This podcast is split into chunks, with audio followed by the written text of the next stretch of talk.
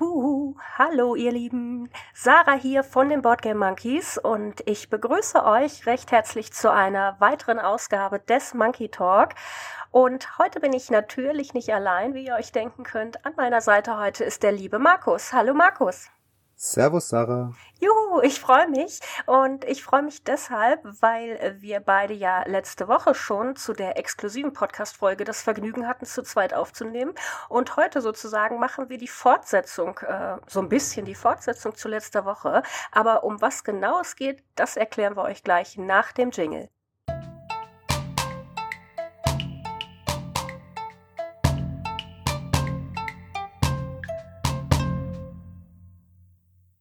Da sind wir wieder. Und ja, zunächst mal muss ich mich erstmal entschuldigen, schon vorab, äh, für eventuell so ein bisschen äh, Tonprobleme bei mir heute, weil äh, ihr werdet es wahrscheinlich mitbekommen haben, in Deutschland tobt der Sturm, ja. Und auch bei mir äh, tobt er leider nicht vorbei, sondern direkt irgendwie gefühlt durch meine Wohnung.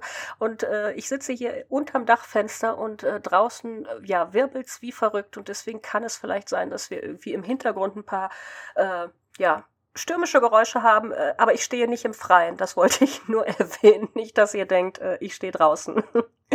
ja, und ich würde sagen, Markus, wir machen es wie immer, ne? Kurz und knackig eingespielt. Was hältst du davon? Das klingt hervorragend. Dann verrate mir doch mal, fang doch einfach mal an und verrate mir mal, was bei dir so auf den Tisch kam die letzten Tage. Ja, sehr gerne. Ähm, was kam bei mir die letzten Tage auf den Tisch? Sehr wenig. Schulschluss ähm, ist immer relativ viel los, hm. Zeugnisse drucken, Noten kontrollieren und, und, und, und. Aber ich habe mich diese Woche einmal mit meinen Arbeitskollegen tatsächlich getroffen. Ähm, ich wusste bis vor kurzem gar nicht, also dass bis du welche einen hast. Kollegen, dass ich welche habe, genau. die tatsächlich selber Brettspiele spielen. Ich hatte schon gewusst, dass es ein paar Leute gab, die hatten mal irgendwas von Siedler und Monopoly oder DKT erwähnt. Und dann dachte ich, okay, mh, ich mache mal einen großen Bogen darum. Aber dann habe ich gefragt, was sie sonst noch so spielen. Und dann kamen dann so Titel wie Gloomhaven und äh, Zombieside. Und letzteres haben wir tatsächlich auf den Tisch gebracht. Ich habe erst in meinem Leben, äh, ich glaube, drei, vier, fünf Partien Zombieside gespielt. Die letzte Partie ist boah, Jahre her, möchte ich fast behaupten. Und jetzt haben wir noch mal eine, ja, eine Partie, eine Kampagne der zweiten Edition auf den Tisch gehauen. Mhm. Oh, zu viert. Und es war wirklich lustig nochmal, muss ich sagen. Wobei, ich mag das Thema unheimlich gerne, so Zombie-Apokalypse, mhm, sei es in Serien, in Filmen, also ich, ich, ich könnte es da mhm. total super. Trotzdem hat das Spiel gleichzeitig auch, obwohl es wirklich lustig war, seine, seine Schwächen offenbart in voller Breitseite weil die Partie sehr random verlief. Es war eine Kampagne, wo wir in so einen Bunker fliehen mussten und vorher an verschiedenen Positionen der aufgebauten Karte in verschiedenen Gebäuden also Kreuze hingelegt wurden mhm. und unter einem dieser Kreuze ist der Schlüssel versteckt für den Bunker. Das war schon mal das Erste. Das heißt, normalerweise ist die Kampagne so gestaltet, dass man halt durch die Gegend wandert und erstmal auf die Suche nach diesem Schlüssel geht und irgendwo, ja, hofft, ihn schnell zu finden. Mhm. Bei uns war es aber so, dass wir die erste Tür aufgebrochen haben, äh, das erste Kreuz umgedreht haben und den Schlüssel sofort gefunden haben, was im Grunde genommen dafür gesorgt hat, dass wir mehr oder weniger das, die ganze Partie auf sechs Feldern verbracht haben. Spiel nach 20 Minuten vorbei. da hat der Aufbau länger das, gedauert. Und jetzt, und jetzt kommt's, und jetzt kommt's. Nicht mal, weil das Ziel war es zusätzlich noch. Wir hatten nämlich Hunger, laut Kampagne oder laut hm. Szenario. Und wir mussten zweimal Wasser, zweimal Pökelfleisch und zweimal, äh, ich habe es vergessen, Apfel, glaube ich, besorgen. Und das ist natürlich random reingemischt in diesen richtig fetten äh, Item-Suchstapel. Und es gibt von jeder Karte genau zwei Stück. Und jetzt rat mal, was die allerletzte Karte ganz unten war. Ja, wahrscheinlich Pökelfleisch oder so.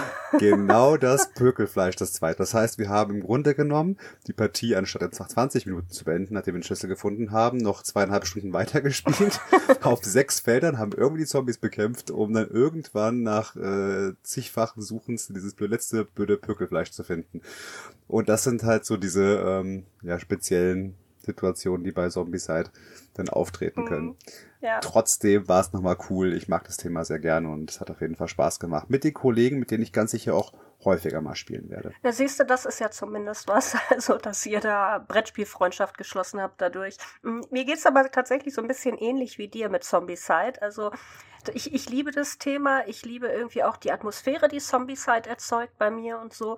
Finde ich großartig. Aber äh, tatsächlich hat es dann zwischendurch so genau diese Schwächen, die du gerade so ein bisschen angesprochen hast. Also, ähm, ja, wenn es ist so ein bisschen so ein Suchspiel und wenn du es entweder ganz schnell findest, kann es schnell mal vorbei sein oder zumindest ähm, dann wird es so beliebig irgendwie, dass sich die Züge ständig nur noch wiederholen, weil du hast vielleicht schon einen Teil gefunden und wartest jetzt nur noch darauf, die andere Karte zu ziehen. Oder äh, es zieht sich ewig in die Länge, ähm, weil der Aufbau irgendwie nicht äh, auf deiner Seite war und insofern du da irgendwie ein bisschen Pech hast mit dem Aufdecken irgendwelcher Plättchen oder so.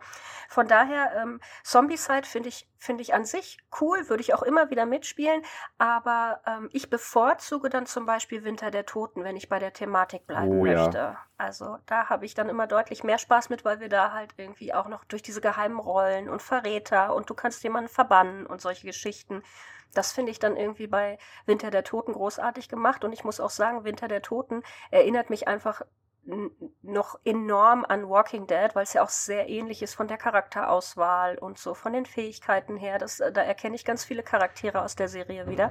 Insofern. Diese Kolonie auch, ne, dieses, dieses. Ne? Genau, genau, absolut. Und im Gefängnis da, ne, wenn, äh, als sie da im Gefängnis waren und sich da verbarrikadiert genau. haben, das ist ja irgendwie so äh, typischerweise vom Grundspiel so ein bisschen de, de, das Setting. Und deswegen, also das ist so mein Favorit, was, was Zombie-Spiele anbelangt. Aber Zombie-Side würde ich immer wieder mitspielen. Hast du schon recht. Macht schon auch Laune in der richtigen Runde. Und Sarah, ich mache mir ein bisschen Sorgen um dich. Lass dich nicht wegwehen, bitte, ja? ja. ich versuch's. halt dich fest, Sarah, mich, halt dich fest. Ich habe mich hier an meinen Schreibtisch getackert. Sehr gut, sehr gut. Was hast denn du gespielt, Sarah? Ja, was habe ich gespielt? Das ist eine gute Frage. Dankeschön. Ich habe die letzten Tage ganz häufig, ähm, kam bei uns abends Unmatched äh, Season 1 auf den Tisch, also die, die Grundbox sozusagen.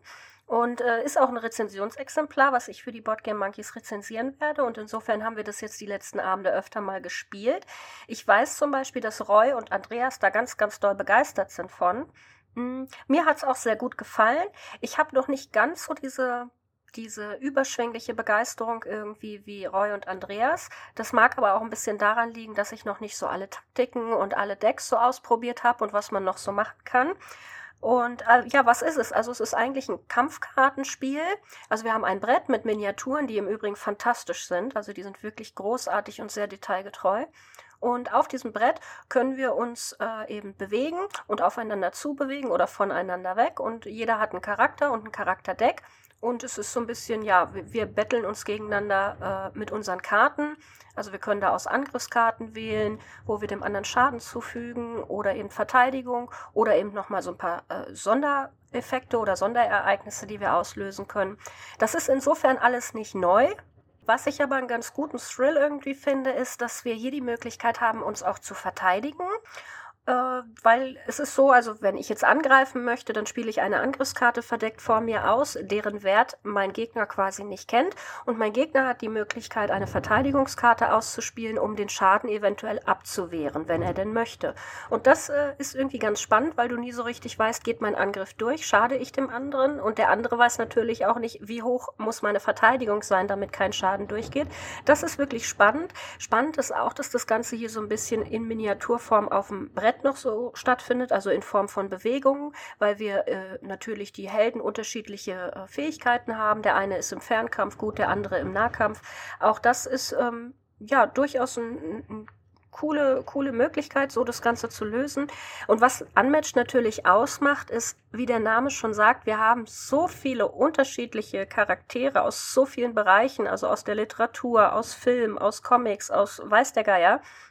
Also zum Beispiel in der Grundbox äh, kämpfen dann mal irgendwie Alice im Wunderland gegen, gegen Sindbad oder so. Oder äh, König Artus gegen Medusa als Beispiel. Und es gibt ja noch zig Erweiterungen, wo dann auch irgendwie in Einzelerweiterungen Bruce Lee aufs Brett gerufen werden kann. Oder eben Deadpool, die neueste Erweiterung. Oder Buffy, die Dämonenjägerin. Also das macht das Spiel durchaus spannend.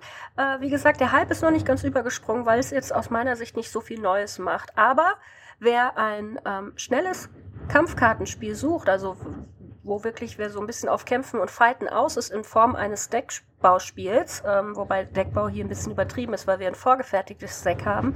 Aber wer so flotte Partien sucht mit irgendwie so ein bisschen äh, Spannung und Thrill, der kann Unmatched sich gerne mal angucken, weil doch, da kann ich das dann durchaus empfehlen. Ja, ähm, aber man sollte auch vielleicht in Erwägung ziehen oder sollte bedenken, dass es auch nicht ganz günstig ist. Denn wenn man Unmatched kauft, ja. dann kauft man sich ja nicht nur für die Grundbox, dann kauft man sich's halt, weil es so viele verschiedene Charaktere gibt. Und sind wir ehrlich, keiner kauft die Grundbox und hört dann irgendwann auf. Also dann kommt das nächste und noch mal ein bisschen was und noch ein bisschen was. Richtig. Und dann ist man, glaube ich, schon den ein oder anderen Euro quitt. Ja, absolut. Äh, hast du vollkommen recht. Das äh, muss man sich vorher schon überlegen. Und gerade wir Brettspieler sind ja auch so Sammler und Jäger und wir wollen ja dann auch alles irgendwie komplett. Und dann kann das schon äh, teure Geschichte werden. Aber in jedem Fall, wer auf solche Spiele mag, ich denke, für den lohnt sich das dann auch. Hm. Aber ich bin auch ganz bei dir. Ich war genauso wie bei dir. Ich habe die erste Partie gespielt und da war ich eigentlich ziemlich gehypt und habe sofort auf meine Wunschliste gesetzt. Dachte, boah, geil, habe ich damals mit ich glaube, Dr. Jekyll, Mr. Hyde mhm. gegen Sindbad oder ich weiß es nicht genau. Und fand es auch genauso spannend, wie du eben meintest, dass man die Karten verschieden verwenden kann, dass man überlegen muss, okay, äh, spiele ich jetzt aus, um mich zu bewegen, glaube ich, geht mhm, mit genau. den Karten auch immer. Oder behalte sie lieber, weil ich brauche ja auch Verteidigung, andererseits auch Angriff. Also das ist schon echt spannend gemacht. Aber dann in der zweiten Partie, die habe ich damals gegen Alexei gespielt, tatsächlich hier äh, von ah. Board Game Monkeys, online. Ähm, da habe ich nämlich mit äh, Alice im Wunderland, genau, Alice gegen Medusa gespielt. Und Keine Chance, ne? Ey, ganz ehrlich, ich als Anglist würde einfach nur sagen, Medusa was a pain in the ass. Also das war wirklich, ich bin ja nur hinterhergelaufen ja. und die hat ihre komischen Schergen da auf mich geschickt, die ich dann äh, loswerden musste, aber da hat sie mich von, von ihrem Podesten da immer abgeschossen. Also es war so nervig, diese Partie hat mich so aufgeregt, da war der Hype ganz schnell wieder vorbei. Glaube ich dir, weil äh, das ist uns auch aufgefallen, dass wir aus unserer Sicht, zumindest nach den äh, paar Partien, die wir gespielt haben, ist Medusa also deutlich stärker als die anderen Charaktere und da musst du schon echt äh, Glück auch ein bisschen haben, dass du dagegen ankommst. Aber ja. an sich, äh, wie gesagt, alles in allem hat es mir doch gut gefallen. Und ähm, da komme ich auch zu unserem jetzigen Thema. Denn ich hatte ja vorhin schon zu Beginn gesagt, dass äh, Markus und ich, wir beide haben ja letzte Woche schon zusammengesessen und da haben wir in der exklusiven Folge über Overrated Spiele gesprochen. Das heißt, wir haben uns so ein bisschen die BGG Top 100 vorgenommen und haben da so ein bisschen drüber gefachsimpelt, welche Spiele aus unserer Sicht in dieser Liste vielleicht ähm, bisschen zu doll gehypt werden aus unserer Sicht oder ein bisschen eben overrated sind. Und heute machen wir mal genau das Gegenteil und wir gucken uns heute Spiele an, die aus unserer Sicht underrated sind. Das heißt, die aus unserer Sicht zu kurz kommen oder vielleicht zu sehr unterm Radar, äh, ja, unterm Radar fliegen oder vielleicht auch wirklich schlechter bewertet sind, was aus unserer Sicht nicht not tut. Und da sprechen wir heute so ein bisschen drüber und das finde ich ein super Thema weil ich glaube, dass wir da vielleicht auch noch mit ein paar Perlen um die Ecke kommen oder ein paar Spieletipps. Oder Markus, hast du ein paar dabei? Uh, ja, durchaus. Es kommt darauf an, was die anderen so kennen oder schon gespielt haben. Ne? Ich habe jetzt, also ich bin so vorgegangen, dass ich, ähm, ich habe mir erstmal überlegt, so gehe ich die Spiele an, die einfach eine nicht so gute Bewertung haben mhm. und ich eigentlich der Meinung bin, sie sind sollten deutlich besser bewertet sein, also so unter 70 und eigentlich muss die 7 davor stehen, so ungefähr. Oder ähm, nehme ich mir die Titel, die eh echt gut bewertet sind, aber meiner Meinung nach einfach nicht gut genug. Mhm. Also warum steht, warum steht die 8 nicht davor, so ungefähr? Und ähm, da war ich so hin und her und habe mich am Ende dazu entschieden, einfach so einen kleinen Mix zu machen. Ähm, ich glaube nicht, dass ich jetzt so ein Spiel dabei habe, was jetzt völlig unbekannt ist, also so eine richtige versteckte Perle. Ähm, ein, zwei, die jetzt vielleicht nicht ganz so bekannt sind, aber trotzdem dem doch, ich sag mal, dem Vielspieler oder dem erfahreneren Brettspieler doch ein Begriff sein sollten. Wie ist denn bei dir? Hast du funkelnde kleine schöne Perlchen mitgenommen? Also das ist perfekt, Markus. Ich glaube, wir sind da super aufeinander abgestimmt, weil ich bin da ganz genauso vorgegangen wie du. Also zunächst habe ich erstmal geschaut, irgendwie äh, die Spiele, die äh, ja unter siebener Bewertung haben, weil ich sage immer so bei BGG, alles was unter sieben ist, ist dann vielleicht schon ein bisschen äh, da guckt man schon so ein bisschen skeptischer drauf. Habe ich so zumindest das Gefühl. Mhm. Und ähm, die Spiele habe ich mir angeschaut und habe dann geguckt, nee, was ist denn da irgendwie laut, laut meinem Geschmack überhaupt nicht gerechtfertigt. Und dann habe ich noch so ein bisschen geschaut, Spiele, die ich in meinem Regal habe, die aus meiner Sicht viel zu wenig Aufmerksamkeit bekommen, aber dennoch gut bewertet sind. Und ich habe auch noch so die eine oder andere kleine Perle vielleicht drin, die nicht so bekannt ist. Also ich glaube, da sind wir sehr ähnlich vorgegangen. Da bin ich ja richtig gespannt. Und man ich muss dazu sagen, ich bin so ein bisschen skeptisch. Beim letzten Mal, in der letzten Podcast-Folge, die du erwähnt hast, da waren wir auch sehr lange parallel unterwegs mhm. und waren super einig, bis ich dir dein Herz gebrochen ja. habe. Immer ähm, noch. Ja, ich weiß. Also, hm. falls ihr wirklich interessiert seid, es war wirklich äh, sehr, sehr hart. Es war hart. Äh, Man hat live im Podcast mein Herz brechen hören. Ja, das war wirklich, also, das hat mir auch wehgetan im Nachhinein. Ich habe auch tagelang nicht schlafen können aus äh, schlechtem Gewissen. Zu Recht. Ja. Also wirklich zu Recht, ja. Bei mir läuft auch seitdem nur melancholische Musik zu Hause. Aber das wird ja. sich heute vielleicht ändern, denn heute sprechen wir ja über die Spiele, die wir, wo wir ein bisschen mehr Hype für uns wünschen. Ganz genau. Deswegen würde ich sagen, fang doch einfach mal mit deinem ersten Titel an. Äh, hau doch gleich mal einen raus, wo du sagst, der ist irgendwie underrated. Okay fange ich an. Ich fange an mit einem Würfelspiel und ich weiß, da bist du wahrscheinlich jetzt ganz ohr, denn du magst Würfelspiele. Ist das ja, richtig? Ja, ich liebe Würfelspiele. Wenn schon Würfel draufsteht, ist schon gekauft bei mir.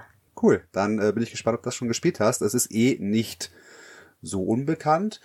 Die Rede ist von einem Spiel, das mich vom Thema her gleich angesprochen hat, das eine richtig coole Atmosphäre in den Tisch bringt, das meiner Meinung nach echt hübsch aussieht, ähm, was mit eingeschränkter Kommunikation funktioniert und kooperativ abläuft.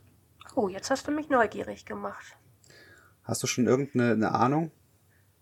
Bei kooperatives Würfelspiel fällt mir als erstes irgendwie ähm, Roll for Adventures ein, aber das wird es, glaube ich, nicht sein.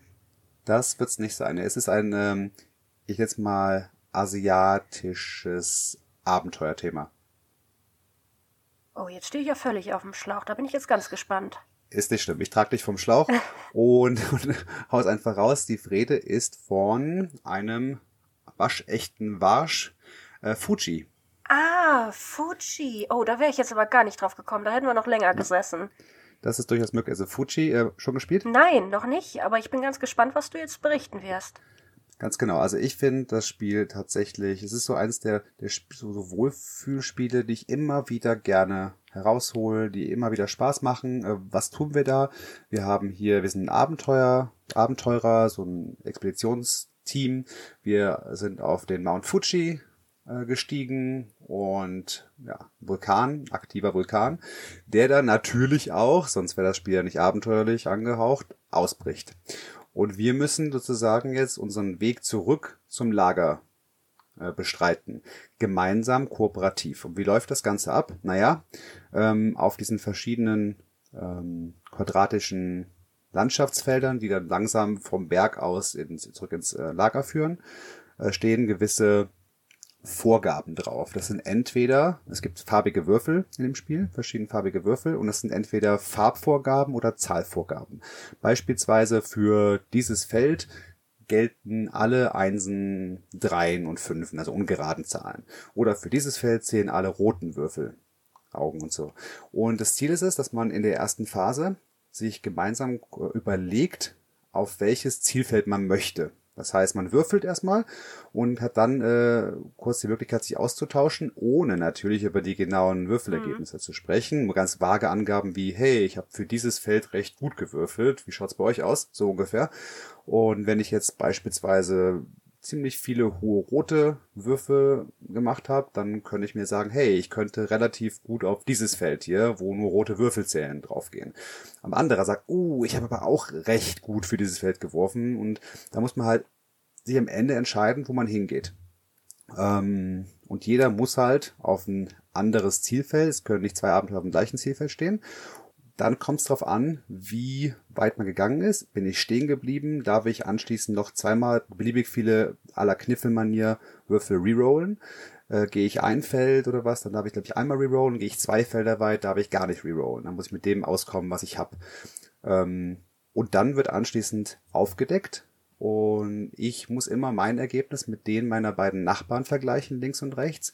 Und nur dann, wenn ich ein besseres Ergebnis als beiden Nachbarn erzielt habe, darf ich überhaupt auf das Feld laufen. Also kann ich überhaupt hin. Ansonsten muss ich stehen bleiben und kassiere fette Wunden. Aber die kassiere ich auch dann, wenn ich nur relativ knapp besser war als meine beiden Nachbarn, als einer von meinen beiden Nachbarn. Dann darf ich zwar gehen, weil ich ja das beste Ergebnis habe, also die höchsten roten zusammen, mhm. also die höchste rote Summe, bekomme aber trotzdem Schaden. Und der Schaden, der wird sich nachher bemerkbar machen darin, dass ich irgendwie eingeschränkt, also so Einschränkungen bekomme. Beispielsweise keine Effektkarten mehr nutzen kann. Es gibt auch so zwischendurch ein paar Effektkarten wie Reroll nochmal einen Wurf oder äh, schenkt einem anderen Würfel oder irgendwas in die Richtung. Die kann ich dann nicht nutzen oder ich darf meine spezielle Fähigkeit meines Charakters nicht nutzen und so weiter und so fort. Und so versucht man sich halt äh, Runde für Runde Richtung Lager zu bewegen, während natürlich am Ende einer Spielrunde der Vulkan weiter ausbricht und weitere Felder äh, umgedreht werden und dann halt mit Lava überrollt werden. Und so weiter und so fort. Das ganze Spiel läuft halt so ab. Ich finde das Thema, wie gesagt, sehr schön. Ich finde die äh, Aufmachung wirklich toll. Es ist kein komplexes Würfelspiel und trotzdem geht's so eine gute, ja, gute Dreiviertelstunde, würde ich schon sagen. Und ich mag einfach so dieses, äh, dieses, ja, Würfeln, kommunizieren, aber nicht so wirklich kommunizieren. Und das kombiniert finde ich klasse. Und auf BGG steht 66. Ich meine, 66 ist ja nicht mal irgendwie ansatzweise Richtung 70. Also wenn es jetzt 69 wäre, mhm. okay, aber, aber 66 und Platz 2098, das ist ja komplett untergegangen. Klingt deutlich zu wenig. Und das muss ich sagen, dafür, dass es ein Spiel ist, was ich immer wieder bis heute, und ich habe es jetzt schon einige Jahre, immer wieder gerne auf den Tisch hole, da finde ich 66 irgendwie ein bisschen wenig. Absolut. Und ich muss auch sagen, aufgrund deiner Erklärung jetzt, ich habe es mir direkt aufgeschrieben, weil ich bin ja schockverliebt, ne? Weil, wie gesagt, alles, was mit Würfeln zu tun hat, äh, liebe ich einfach heiß und innig. Klar, das hat auch immer einen hohen Glücksfaktor, aber ich stehe da drauf, wenn es mal irgendwie spaßig sein soll, wenn es mal nicht irgendwie ein Eurogame sein soll, dann äh, liebe ich das. Von daher werde ich mir das auch direkt mal anschauen. Auf jeden Fall. Also ich bin ganz angetan. Ähm, aber ich glaube, es gibt auch Spiele, die du äh, extrem gut findest und die ja, ja. ebenfalls untergegangen sind. Absolut. Und zwar äh, übernehme ich auch gleich mal, weil wir bei Würfelspielen sind. Ich habe erst gestern Abend gespielt, ist relativ neu, und zwar vom Moses Verlag, Namaste. Und Namaste, mhm. ich meine, äh, die meisten von euch wissen ja, ich als Yogalehrerin, da bin, da höre ich ja schon mal gleich hin. Ne? Namaste, irgendwie ein äh, cooles Würfelspiel, bei dem wir so unser Glück und innere Ausgeglichenheit finden sollen. Und ähm, ja, hat äh, bei BGG ein Rating von 6,5, also auch nicht so richtig dolle. Und ich muss sagen, das überrascht mich, weil als äh, wir das gestern gespielt haben, mehrere Runde, Runden gleich hintereinander, hat mir das unglaublich Spaß gemacht, weil es ist ein super zugängliches, simples Würfelspiel, was du wirklich mit jedem spielen kannst. Es ist so ein bisschen, es erinnert mich ein ganz kleines bisschen an Quicks, weil wir haben hier irgendwie auch so ein, ähm, so ein Raster in quadratischer Form, in dem wir äh, Zahlen, Würfelzahlen eintragen müssen, und zwar von links nach rechts und oben nach unten immer aufsteigend. Also wir müssen immer mindestens ein Würfelauge mehr eintragen und ähm, können dann speziell noch bunt ausgemalte Felder irgendwie äh, bestücken mit Zahlen und die geben uns dann am Ende beim am Ende des Spiels geben die uns dann eben die Siegpunkte. Und das ist insofern toll, weil ich bin zum Beispiel auch ein großer Fan von Quicks, auch mit Nichtspielern oder Gelegenheitsspielern auch mal so eine so eine schnelle Würfelrunde irgendwie finde ich großartig. Äh, und Namaste schlägt in eine ähnliche Kerbe, was ich aber hier ähm, noch mal eine, eine Prise besser finde, ist, dass wir wirklich noch, äh, es ist ein bisschen äh, trickig, weil wir müssen wirklich schauen in diesem äh, quadratischen Raster, äh, wenn ich jetzt da die 8 eintrage, dann kann ich da irgendwie davor und da drüber, kann ich dann keine größere Zahl eintragen. Also hier müssen wirklich die, die jeden, jeder einzelne Würfelwurf, den ich eintrage, muss noch mal, noch mal deutlich besser überlegt sein als bei Quicks was aber von der Einfachheit des Spiels nichts wegnimmt. Und das finde ich total klasse. Das hat mich wirklich so positiv überrascht, äh, dass ich mir das auch direkt bestellt habe, weil das gestern das Spiel war eine Leihgabe und ähm, habe mir das dann direkt bestellt. Finde ich super. Also ist ein absoluter Tipp von mir, wer so auf äh, schnelle Würfelspiele steht, wo er so ein bisschen äh, vielleicht auch tüfteln muss.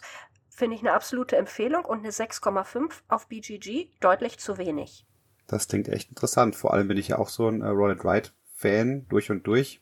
Und ja. hab's mir gleich mal angeschaut. Ich meine, es gibt nicht so viel Infos auf äh, BGG. Ich habe jetzt kaum Bilder gefunden und ähm, muss auch dazu sagen, es gibt nur 13 Ratings, glaube ich. Ja, also, das ist noch nicht aussagekräftig. Richtig, aber andererseits schon, denn es ist ja 2021 äh, hingekommen. Wenn es dann nur 13 Ratings gibt, ja, mhm. dann scheint es ja trotzdem irgendwie unter den Tellerrand ja. gefallen zu sein. Ne? Also Also aus meiner Sicht auch. Und ich muss sagen, ich weiß gar nicht, ich glaube, es kostet so 10 Euro oder so. Das ist zum Beispiel auch, wie wir gestern festgestellt haben, auch mal ein super Mitbringsel. Weißt du, wenn du irgendwo eingeladen bist, nett, oder du möchtest irgendwie jemandem zum Geburtstag eine kleine Freude machen oder weiß ich nicht, einfach mal was mitbringen zu Freunden, dann ist das, finde ich, ein ganz klasse Geschenk, weil damit kann sowohl der Wenigspieler als auch der Vielspieler, glaube ich, was anfangen und äh, macht auf jeden Fall Laune. Es ist jetzt nicht irgendwie, dass es äh, das Rad neu erfindet, ne? Ähm, es ist, wie gesagt, schlägt in eine ähnliche Kerbe wie Quicks. Auch hier ist es so, dass wenn einer würfelt, dass alle anderen von dem Würfelwurf auch profitieren, indem sie sich anschließend was aussuchen dürfen und so. Also von daher macht es nicht so viel Neues, aber das, was es macht, macht es gut. Das, was es sein will, ähm, kommt auch voll rüber, kommt total an und von daher für mich underrated. Ja, voll cool dann, würde ich sagen. Ich habe bald Geburtstag, dann mach mir selbst eine Freude und schenk's ja, mir, glaube ich. Ja, ja, unbedingt. Ich, also. ich vertraue dir da. Ich glaube, wir haben da schon in so was in die Richtung gedacht, einen ähnlichen Geschmack. Ich erinnere an letzte Woche an den Podcast, Markus. Ja, schon. Wir, mussten, wir hatten viele Überschneidungen. Das also stimmt. das war wirklich, ja. Das stimmt. ja, ja, ich will auch nicht alte Wunden aufreißen. Von nein, daher nein, mach lieber weiter, schnell weiter, weiter, ja. Weiter, weiter, okay. Jetzt du darfst aussuchen. Soll ich jetzt eins der ähm, gut bewerteten Spiel nehmen, was noch besser bewertet sein müsste, oder ein etwas unbekannteres und nicht ganz so gut bewertetes Spiel. Dann mach mal erstmal ein gutes Spiel, was äh, eigentlich noch okay. besser sein müsste, weil dann mache ich danach nämlich mein gutes Spiel, was eigentlich noch besser sein müsste. Klingt gut, machen wir genau in der Reihenfolge. und zwar geht es um eine Essen-Neuheit. Hm. Ähm, eine Essen-Neuheit, die ich, äh, das ist, würde ich sagen, fast mein, ha, mit Beyond the Sun zusammen, aber um das geht's nicht, mein, ich sag mal, Glücksfund oder das, das, das Spiel, was mich am meisten bisher begeistert und was ich am häufigsten gespielt habe. Ähm, und zwar ist die Rede von Messina 1347. Mhm. Äh, Messina 1347, auch so ein ähm, Expertenspiel. Ich habe auch in einem Podcast schon mal kurz darüber gesprochen, in der gespielt, glaube ich. Ich bin mir gerade nicht ganz sicher, mit Roy und dir zusammen vor ein paar Wochen. Ähm, ist ein wirklich schönes Expertenspiel mit tollem Thema, also hier Messina 1347, äh, Rattenpest, äh, es gibt äh, verschiedene Bürger, drei verschiedene Sorten von Bürgern, die wir befreien, also evakuieren, aber natürlich, wenn Ratten äh, oder Pest Cubes auf diesen Feldern liegen, wo diese Leute sind, dann müssen die erst in Quarantänehütten. Ich kann die aber ausbauen, diese Quarantänehütten, um dann mit diesen sich darin noch für zwei Runden befindenden ähm, Bürgern zu produzieren, entweder Gold oder, oder andere Ressourcen. Ähm, ich kann mir aber auch äh, die Bürger dann anschließend, entweder wenn sie durch die Quarantäne gelaufen sind für zwei Runden, kommen sie dann auf mein äh, Tableau, mhm. äh, wo es für jede Art Bürger, es gibt Nonnen, äh, Handwerker und noch was, ähm, gibt es einen eigenen Bereich. Und da ist es so, dass diese Bereiche verschiedene Slots haben. Wenn ich die drauf platziere, bleibt die da für ewig liegen. Und ich habe drei Aufseher, die sich einen Pfad entlang durch diese verschiedenen Bereiche bewegen. Die kann ich dann durch verschiedene Aktionen auslösen, dann bewegen die Overseer sich und dann kann äh, ich entweder beispielsweise das Feld rechts vom Overseer oder links aktivieren, insofern sich ein gewisser, der richtige Bürger da befindet. Und dann kann ich dann eventuell noch einen Baum, bekomme noch Gold dazu, irgendwie in die Richtung. Und der Overseer bewegt sich immer, wenn er aktiviert wird, diesen Pfad entlang. Ich habe dann zwischendurch Entscheidungsmöglichkeiten, biegt er links ab, biegt er rechts ab. Er wird auch stärker nachher mit der Zeit, ähm, dass ich dann ja mehrere oder einen ganzen Bereich irgendwen aktivieren kann. Ich kann ihn auch upgraden, dann kann er zwei Bürger gleichzeitig aktivieren und so weiter und so fort. Und das gilt dann für alle drei Bereiche. Und ähm, ja, das Spiel ich, hat ansonsten ja, es ist so ein bisschen ein Produktionsspiel, weil ich habe halt einerseits dann diese Quarantänehütten, von denen ich schon gesprochen habe, die produzieren, wenn da Bürger drin sind. Gleichzeitig kann ich aber auch ähm, so noch, ich weiß gar nicht, wie sie heißen, so, so Häuser bauen, ähm, wo dann verschiedene, wo ich dann jederzeit Bürger von meinem Grundtableau wegziehen kann und drauflegen kann, die dann auch jede Runde produzieren.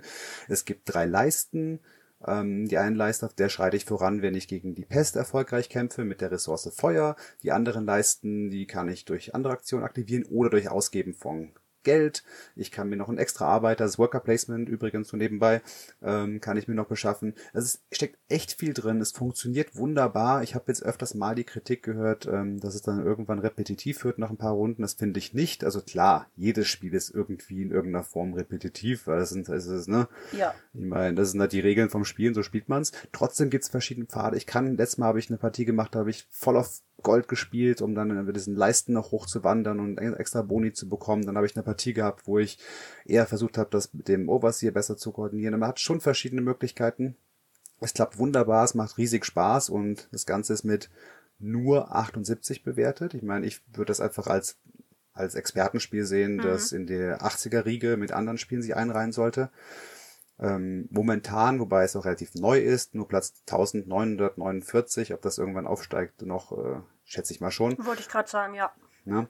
Aber irgendwie, ja, finde ich es fast ein bisschen schade, dass es äh, nur 78 hat und so ganz okay angekommen ist, wo es mir doch so viel Spaß macht. Ja, man muss natürlich auch sagen, Messina hat es äh, äh, in diesem Jahr wirklich auch schon ein bisschen schwer gehabt auf der Messe, weil, äh, ja, es ist leider so ein ganz bisschen untergegangen, weil da sind ja so Kracher erschienen wie Arche Nova, Bitoku, Boon Lake und wie sie nicht alle heißen. Ne? Also da waren ja wirklich so viele große gehypte Titel irgendwie, über die man so viel gesprochen hat. Messina wurde auch erwähnt, aber ja, wie du schon sagst, wahrscheinlich irgendwie so ganz bisschen zu kurz gekommen bei diesen Erwähnungen und bei, bei diesem Hype, ne, der dann letzten Endes irgendwie dann immer losfährt, dieser Hype-Train.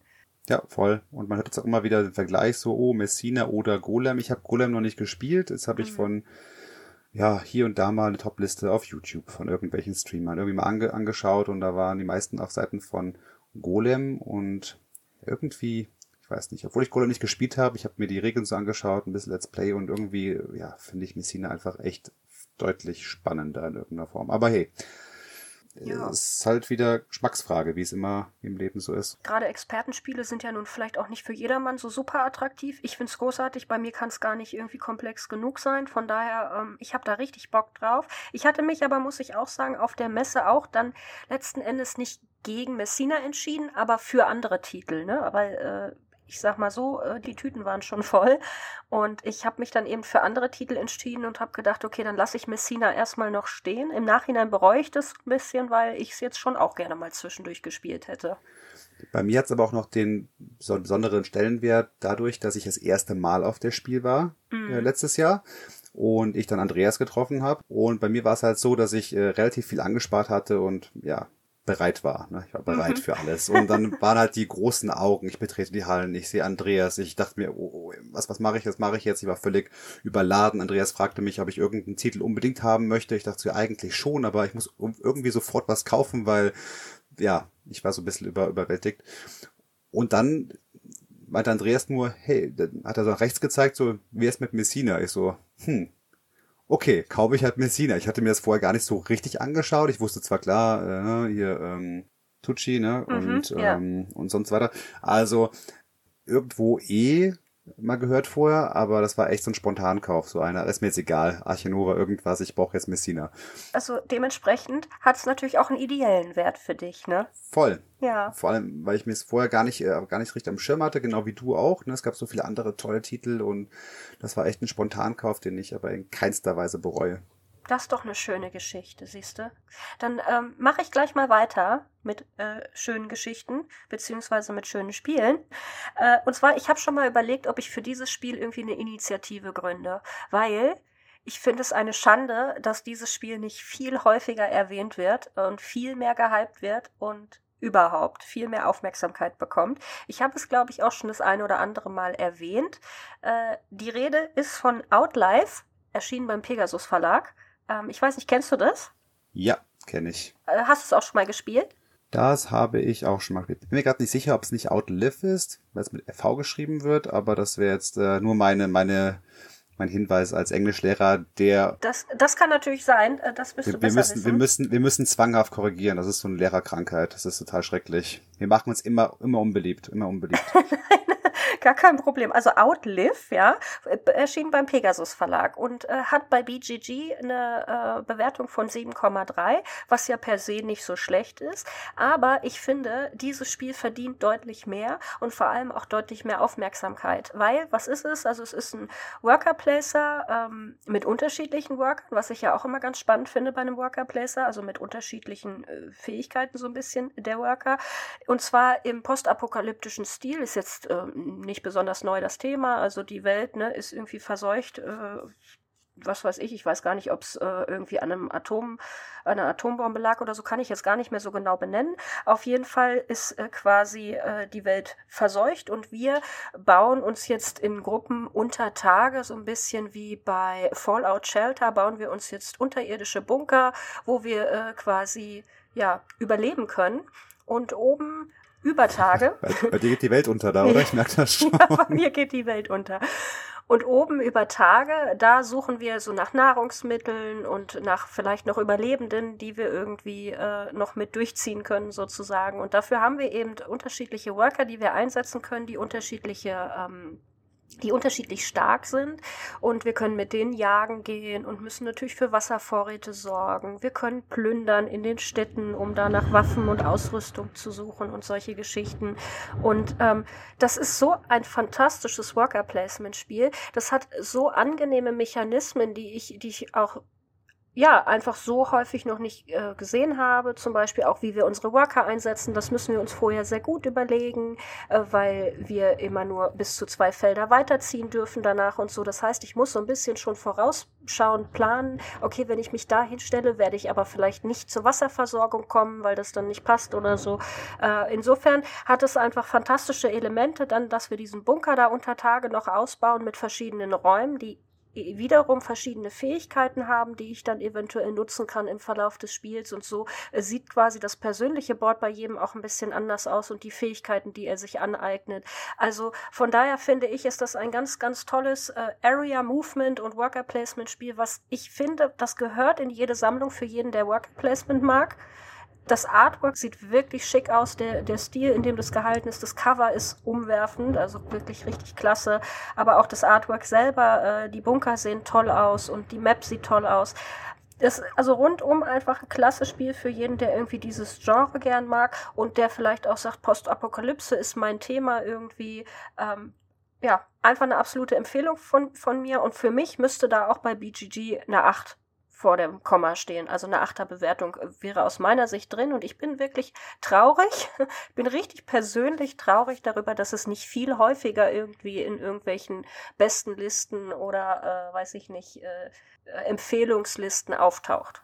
Liebe Sarah. Nein, brich mein Herz nicht schon wieder. Nein, nein, ich wollte gerade so. sagen, wir, wir, sind, wir sind, passen wirklich sehr gut zusammen, denn ich werde alles, was du gesagt hast, komplett zu 100% unterschreiben. Und ich, ich, ich frage mich gerade, warum ich das nicht auf meine Liste gepackt habe. Das habe ich irgendwie gar nicht wirklich so... Genau, das wusste, ist es. Es fliegt unterm Radar. ja, aber, aber na, tut's bei mir gar nicht, weil ich spiele es gerne und ich spiele es oft, aber ich wusste einfach nicht, dass es so in Anführungszeichen schlecht bewertet ist. Ich habe einfach gar nicht es in Erwägung gezogen, dass so ein geniales Spiel äh, so eine miese Bewertung hat. So was mies, aber ja, das geht ja gar nicht. Ich hätte immer gesagt, dass das immer, wenn du jetzt mich gefragt, so Outlive, was schätzt du, wie es bei BGG bewertet ist, hätte ich mal, ja, so acht oder sowas gesagt. Ganz ehrlich, von, von mir aus jetzt. Ich wusste es einfach nur nicht.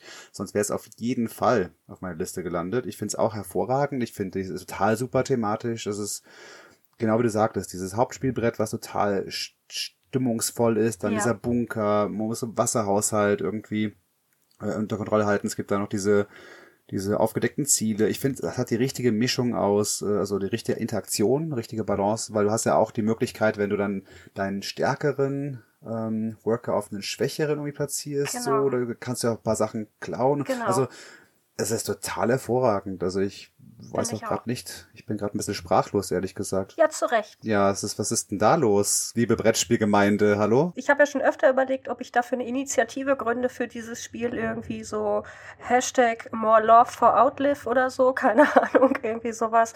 Ähm, ich bin dabei. ja, also ich werde für dieses Spiel kämpfen, weil ich finde es fantastisch. Ja, sehr cool. Also nicht, nicht cool, dass es so bewertet ist, aber sehr cool, dass du das genauso magst wie ich. Siehste. Tolles Spiel. Ja, mhm. beim nächsten Monkeys-Treffen äh, spielen wir zusammen Outlive, ne? Oh, sehr gerne. Ja. Ja, und jetzt bin ich aber ganz gespannt auf deinen etwas unbekannteren Titel, den du schon angetriggert hast, äh, angeteasert. Genau, es geht in eine ganz andere Richtung diesmal. Wir sind jetzt weit weg von Experte. Wir sind jetzt wirklich Richtung Familienspiel, sogar eher mhm. Familienspiel minus. Also manche, ne, hier, äh, Streamer und, und Podcaster, die sagen immer Familienspiel Plus, wenn es ein bisschen komplexer Richtung Kennerspiel geht. Ich würde eher sagen, es ist ein Familienspiel, was eher Richtung Kinderspiel geht. Mhm. Aber trotzdem, ja, einfach echt Spaß macht. Ich habe auch übrigens gesehen, dass äh, hier äh, Dice Tower hier ähm, hat es tatsächlich mit einem irgendwie äh, Seal of äh, Excellence ausgezeichnet. Also oh, okay. hat es ihm offenbar auch gefallen und ich bin der gleichen Meinung. Es hat zwar auch eine Bewertung von 71, das heißt schon in den 70ern, ähm, aber ich finde, als Familienspiel macht es so viel richtig, dass ich es sogar höher bewerten würde. Die Rede ist von, es ist in Deutsch nie erschienen, nur in Englischen, von The Hare and the Tortoise.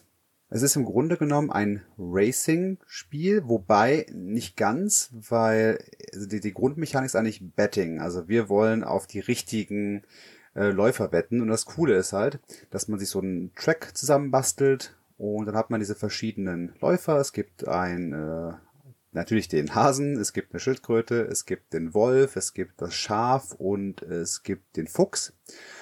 Und das Coole ist, dass man halt, äh, dass die sich alle unterschiedlich fortbewegen. In der Grundmechanik ist so, dass man Karten ausspielen kann. Man hat halt mhm. zufällige Karten, auf denen halt diese Tiere abgebildet sind. Und ich kann, im, wenn ich dran bin, immer beliebig viele, nicht ganz beliebig viele, aber gleiche Tierarten ausspielen. Beispielsweise ein Fuchs oder zwei Schildkröten oder drei Schafe. Ähm, und danach ist der nächste dran und legt Sachen runter. Und die Racing-Phase, die sogenannte, wird immer dann getriggert, wenn entweder insgesamt in der Tischmitte viermal die gleiche Tierart liegt oder insgesamt acht Karten. Und dann wird geschaut, wie die Charaktere sich auf dem Track fortbewegen. Und da ist es so, dass die Schildkröte sich beispielsweise ähm, immer ein Feld fortbewegt, selbst wenn es keine einzige Schildkröte gibt, ne, die ist so ganz beharrlich, außer es liegen sogar vier Schildkröten in der Mitte, dann bewegt sich zwei Felder vorwärts. Und beim Hasen ist es so, der bewegt sich bei irgendwie eins bis drei Hasen immer zwei vorwärts, also relativ schnell unterwegs. Ähm, aber wenn er, wenn es vier Hasen sind und der Hase ist erster, dann ist er so überheblich und macht eine Pause, schläft sich, schläft sich liegen und bleibt stehen und macht gar nichts. Und, ähm, ja, und so weiter und so fort. Also alle haben irgendwie eine, so eine, ja, bewegen sich irgendwie anders fort. Und man hat am Anfang, bekommt man einen Charakter zufällig zugelost, auf den man wetten muss die man halt vorantreiben muss. Und man darf sich dann aus seinen Handkarten, die man ausgehört bekommt, dann einen weiteren aussuchen, den man dann vor sich hinlegt. Das kann der gleiche nochmal sein, wenn man wirklich den ganz, ganz vorne sieht. Oder es kann ein zweiter Charakter sein. Ja, und dann wird fröhlich dahergewettet und ähm, ja, man hofft einfach, dass der Charakter am Ende als erstes ankommt. Wichtig ist dabei aber auch, dass die verschiedenen Läufer in der verschiedenen Reihenfolge loslaufen. Das heißt, es kann sogar sein, dass dann der, das Schaf, was sehr, sehr schnell ist, weil es ist immer, ähm, egal wie viele Schafe da liegen, plus eins. Also bei vier Schafen, die liegen würden, geht das fünf Felder voran, was extrem schnell ist. Wobei das Schaf bei zwei zufällig ausgeteilten Feldern an der Wasserstelle stehen bleibt. Egal wie viel es weiterlaufen würde, bleibt es stehen. Und äh, das Schaf läuft aber auch ganz zum Schluss. Das heißt am Ende. Und es hört sich einfach so an, als würde das doch irgendwie total langweilig sein. Aber es geht sich immer, ich sag's dir, Sarah, egal wie man spielt. Es gab noch nie eine Partie, wo irgendwie ganz klar wird, wer ankommt. Es ist wie bei Camel Up so ein bisschen. Man hat das Gefühl irgendwie, es ist doch eindeutig, dass der jetzt gewinnt. Am Ende ist es immer ist immer hauchknapp. Es ist immer so gerade so, kommt da doch noch der Fuchs vorbeigesprungen und äh, das Schaf schafft nicht oder irgendwie ist es total spannend. Und dann wird halt geschaut, wer hat am besten gewettet. Ne? Erster Platz, zweiter Platz, dritter Platz und so weiter.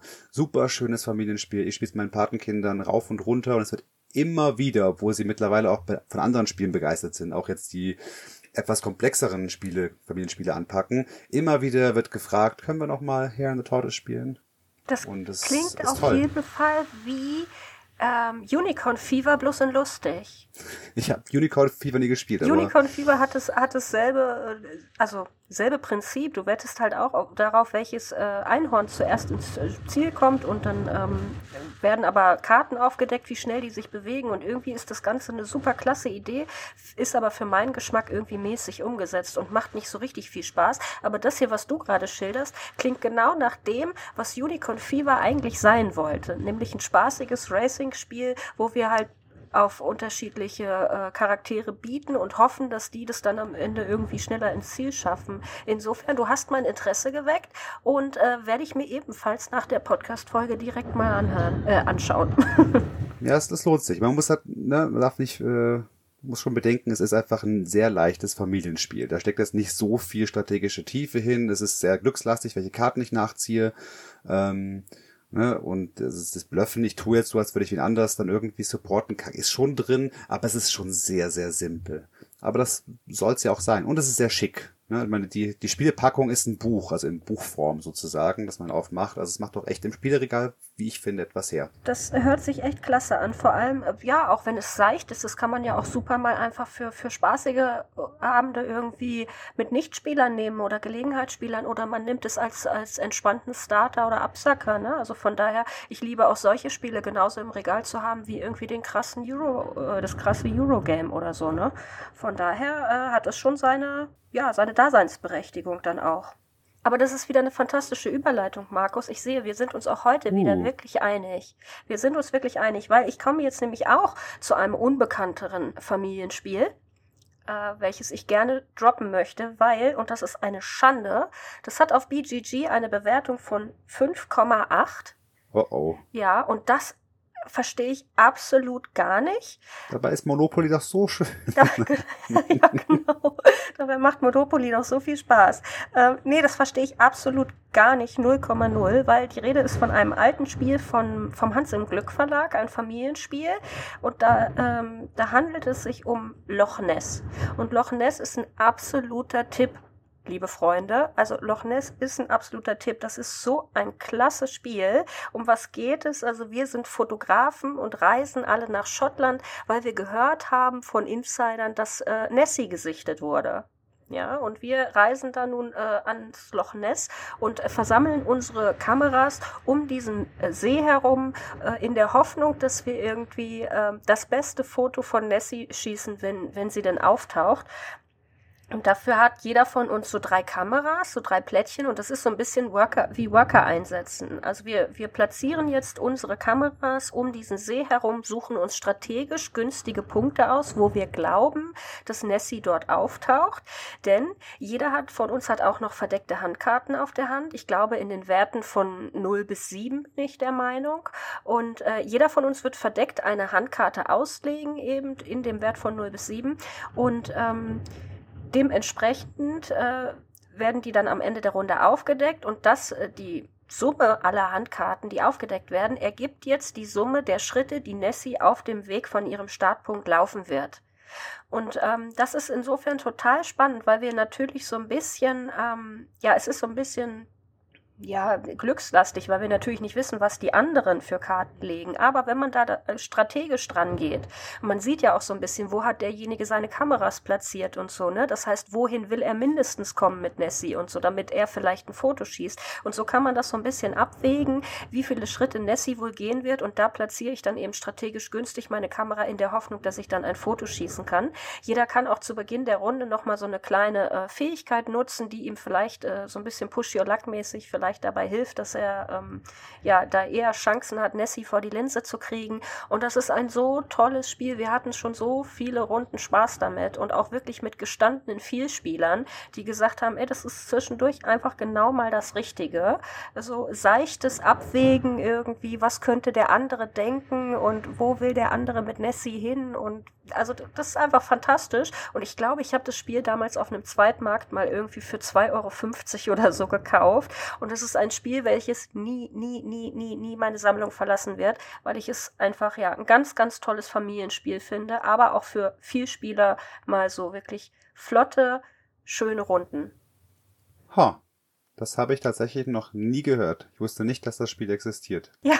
aber es klingt wirklich nett. Ich meine, äh, ja, das ist wirklich cool. Also es, es, es, sieht ein bisschen altbacken aus jetzt von den Bildern her, ja. aber das heißt ja nicht, dass das Spiel nicht Spaß macht. Ja, es ist von 2010 und 2010 wissen wir ja auch, ist das große Spiel äh, Stone Age erschienen, welches finde ich aus meiner Sicht auch ein bisschen altbacken aussieht, aber äh, auch das ist ja ein fantastisches Worker Placement Spiel. Insofern ähm, können auch die altbackenen Spiele so ein bisschen was. Ich gebe dir recht, die Grafik ist so ist, ja schon schon altbacken, aber ich finde sie auch irgendwie total charmant.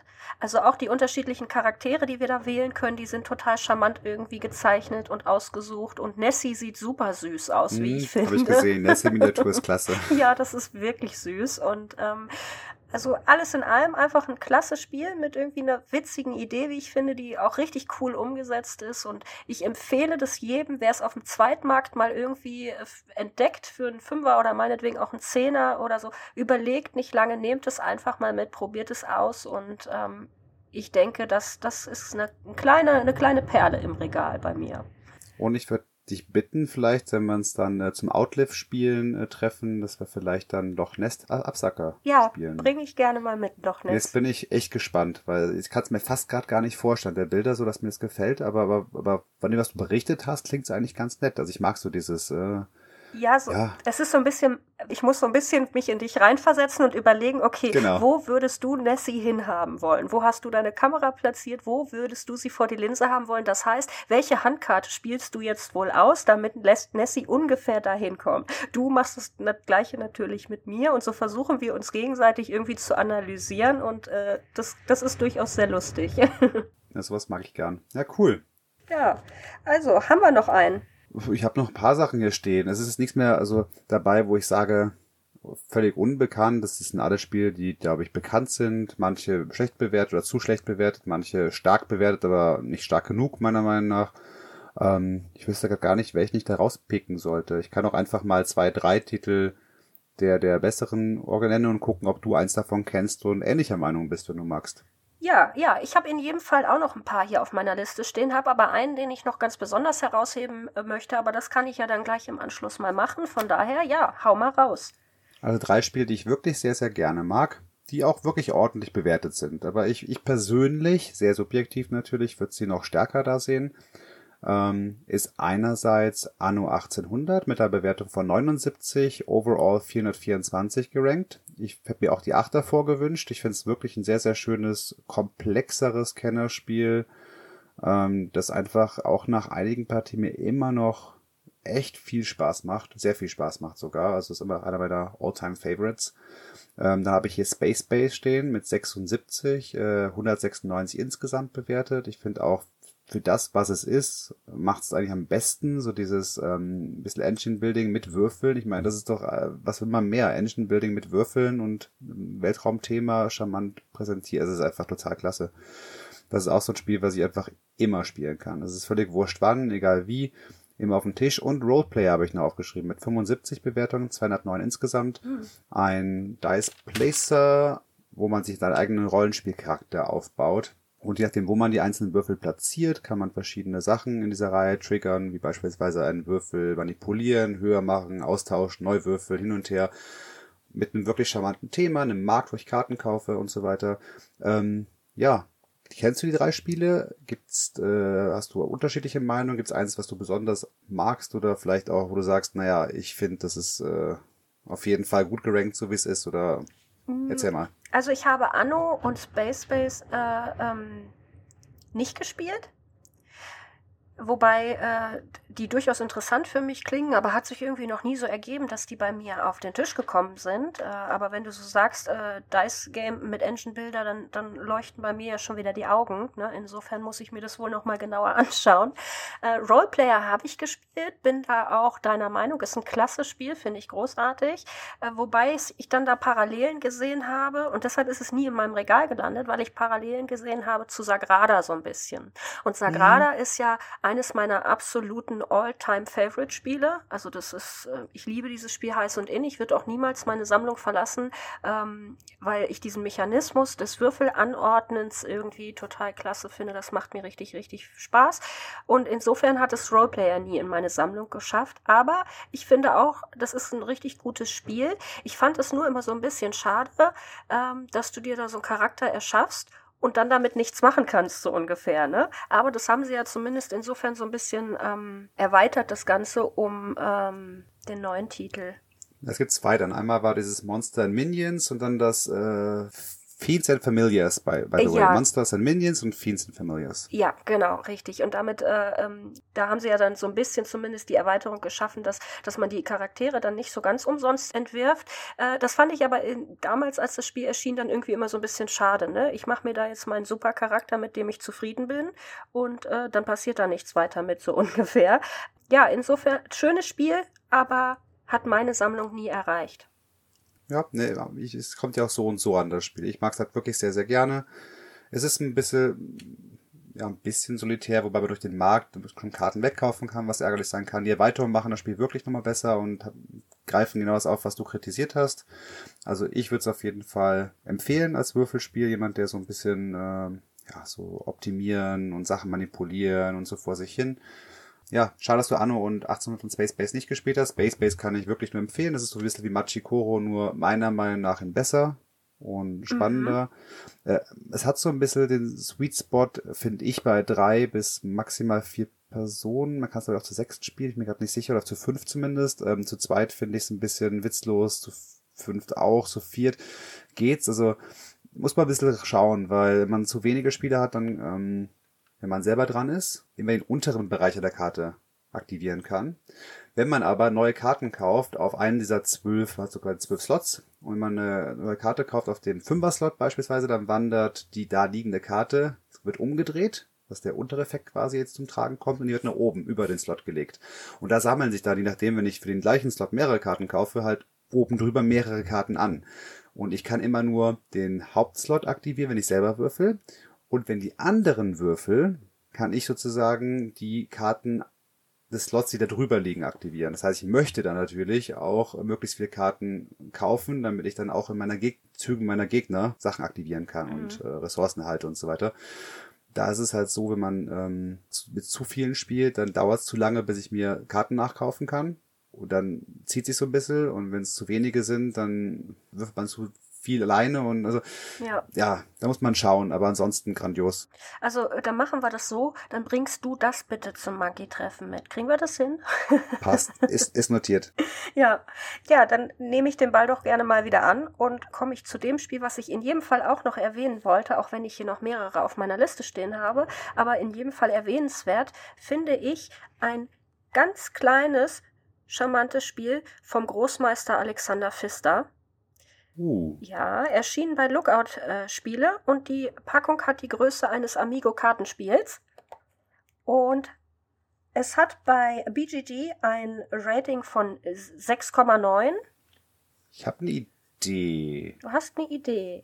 Ich habe eine Idee, bin mir aber wirklich nicht sicher, äh, ob du das meinst, was ich meine. Dass Kleines Kartenspiel, es sind nur Karten beteiligt. Alexander Pfister steht drauf und die Rede ist von Oh my goods. Ja, ich wusste es. Ich habe es jetzt gesagt. Ich habe es gerade schon auf BGG geöffnet und wollte nachschauen, ob es 69 Bewertungen hat. Ja. Ja, die Rede ist von Oh my goods und äh, Oh my goods hat mit, mittlerweile sogar schon zwei kleine Erweiterungsboxen. Ähm, ja, was ist das? Und zwar ist das ein Kartenspiel, ein Engine-Kartenspiel sozusagen. Wir bilden Engines, also ähm, wir befinden uns im Mittelalter und wir schlüpfen in die Rolle von Handwerkern und wir möchten Güter herstellen und dadurch äh, bauen wir oder legen legen wir vor uns verschiedene Betriebe aus, um jetzt weiß ich nicht, Kohle oder sowas zu erzeugen oder Glas oder weiß der Geier.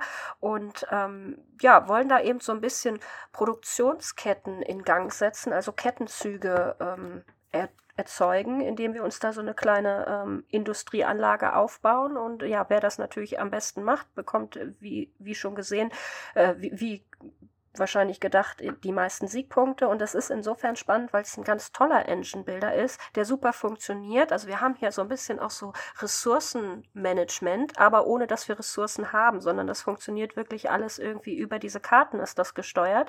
Und was ich noch viel bewundernswerter finde, ist, dass diese kleine Schachtel, ich weiß nicht, 8,99 oder so kostet das Basisspiel, glaube ich, da steckt so viel Spiel drin. Also es ist, fühlt sich wirklich an wie ein großes Spiel. Es ist schon fast Kennerspielniveau, wenn du da wirklich strategisch rangehst. Und ähm, dafür, dass da so eine kleine Schachtel für wirklich schlankes Geld daherkommt. Äh, so ein Spiel habe ich nie erwartet, war ich völlig überrascht, als wir das das erste Mal auf dem Tisch ha hatten, dass es dann doch so ähm, komplex sich spielt und strategisch sich spielt und ich mir gut überlegen muss, äh, welche Fabriken baue ich auf, um da irgend meine Engine zum Laufen zu bringen. Das kann manchmal ein bisschen sich ziehen, äh, bis man so, also wenn man jetzt auch ein bisschen ähm, nicht so die beste Kartenwahl getroffen hat, sage ich mal, von dem, was in der Mitte ausliegt, dann ist, fällt es dem einen vielleicht ein bisschen schwieriger, da seine Engine in Gang zu bringen. Aber wenn das ganze Rad dann erstmal läuft, dann macht das unglaublich viel Spaß und fühlt sich auch echt belohnt an. Und äh, von daher, kleines Spiel, was ich absolut empfehlen kann, was noch in jedes Spieleregal passt, bin ich mir sicher, weil es ist so klein, das findet eine Lücke irgendwo. Und es ist echt günstig, man kann echt nichts falsch machen. Also ich finde es auch hervorragend nicht. übrigens. Überhaupt ja. nicht. Also das ist äh, so das ist, das ist für mich, das gehört in die Sammlung. Ich habe noch die beiden Erweiterungen, die das Ganze dann noch ein bisschen komplexer machen und auch so ein bisschen noch mit unterschiedlichen Fähigkeiten ausstatten und vor allem, wo man noch so ein bisschen in die Geschichte eintaucht. Also ähm, ja, da wird das Ganze so ein bisschen geschichtlich noch beleuchtet und äh, das ist einfach, ja, fantastisches Spiel, was, was das kriegst du in jede kleine Reisetasche, ja. Also das heißt, wenn du auf Reisen gehst oder so und hast nicht viel Platz im Koffer, dann äh, packst du da diese kleine Schachtel rein und du hast ein großes Spiel auf dem Tisch, an dem du dich lange, lange erfreuen kannst. Und insofern für mich absolut underrated, fliegt absolut zu sehr unterm Radar, weil das ist ein, ein toller Fister. Ja, ich meine, ich bin ja Pfister Groupie, also entsprechend äh, kenne ich das natürlich und bin genauso begeistert und kann alles unterschreiben, was du gesagt hast. Wieder einmal. Siehst du, sind wir uns wieder einig. Wahnsinn. Als, so. ja, wir greifen da gut ineinander. Genau. Und ich weiß, dass wir langsam zum Ende kommen müssen. Also sage ich nur einen Satz, noch einen, einen Titel, der mir gerade vorsteht, wo wir gerade von Alexander Pfister sprechen. Äh, Great Western Trail. Ja. Nur Platz 12 mit einer Bewertung von 83. Also ich, sorry, Platz 1 mit 90 Bewertungen wäre so mein Vorschlag persönlich. Aber, aber nur, die, nur die, die Second Edition mit den Cowboy-Hüten, bitte. ja, absolut. Das wären sogar 92 Bewertungen. Ich ja. habe vom alten Gespräch gesprochen. Ach so, ach so. Das wäre so mein letzter äh, Titel noch, den ich nennen möchte. Ansonsten glaube ich, äh, wäre ich von meiner Seite aus, habe ich natürlich noch viele Sachen hier stehen, aber ich, das, äh, ja, das kann man ja endlos weiterführen. Wollte ich gerade sagen, das könnten wir ja endlos ausdehnen, äh, das Spiel endlos weiterführen. Falls ihr irgendwie äh, euch jetzt ein Titel zu kurz gekommen ist oder ihr vielleicht noch ein paar äh, Tipps von uns hören wollt, was denn hier noch so auf unserer Liste steht, schreibt uns gerne über sämtliche Plattformen an. Äh, wir stehen euch da gern noch Rede und Antwort zu. Aber es ist leider schade, dass wir die nicht alle irgendwie hier in so eine Podcast-Folge packen können, weil da sind noch so viele klasse Titel auf meiner Liste, die irgendwie erwähnt werden müssten. Aber wie du schon sagst, wir sind jetzt leider schon am Ende. Wo kriegt man vielleicht einige dieser Titel noch bestellt? Ja, wendet euch vertrauensvoll an den Wolpertinger Spieleladen, der sich natürlich auch hier wieder äh, nicht hat lumpen lassen und diese Folge auch vom Monkey Talk freundlicherweise unterstützt. Und ja, der hilft euch bestimmt weiter. Der Dennis, der, der findet fast alles. Das ist so ein kleines Trüffelschweinchen. Voll. Ja, super. Dann bleibt mir gar nicht mehr so viel zu sagen, Markus. Es war wie immer klasse und ich fand es auch toll, dass wir heute äh, den Gegenpart zu dem exklusiven Podcast von letzter Woche aufgenommen haben. Ein, ein bisschen versöhnt vielleicht jetzt auch, ne? Nach dem, absolut, äh, ja. Ich habe es ja schon fast überwunden. Es dauert noch zwei, drei Jahre, aber dann bin ich auch vollends drüber hinweg. Das ist okay. Ich. Das ist okay, ähm. das verstehe ich. Das war, war auch wirklich hart, muss ich zusagen. Also hört, hört's mal rein. Ja, wen es interessiert, um was genau es da ging letzte Woche und welche overrated Spiele wir da besprochen haben und warum Markus mir das Herz gebrochen hat, genau, der kann sich gerne den exklusiven Podcast von letzter Woche nochmal anhören. Ähm, wie könnt ihr das? indem ihr Mitglied in unserem Affenclub werdet und schon für einen Euro im Monat habt ihr uns dann wöchentlich auf dem Ohr, wenn ihr dazu Lust habt und ja, ansonsten freuen wir uns, wie gesagt, wie immer über Feedback, äh, über Fragen, Anregungen, Wünsche zu dieser Podcast-Folge und mir bleibt nicht mehr viel, außer zu sagen, vielen, vielen Dank, Markus. Vielen, vielen Dank, Sarah. Und damit schließen wir versöhnlich ab und äh, haben uns alle wieder lieb. und äh, ja, wir freuen uns, euch bald wieder in der Leitung zu haben, sozusagen. Und ähm, ich hoffe für euch, dass es bei euch nicht so stürmt und ihr alle äh, heile bleibt und gesund bleibt. Und äh, in diesem Sinne, vielen Dank fürs Zuhören und bis zum nächsten Mal. Bis bald. Ciao. Tschüss.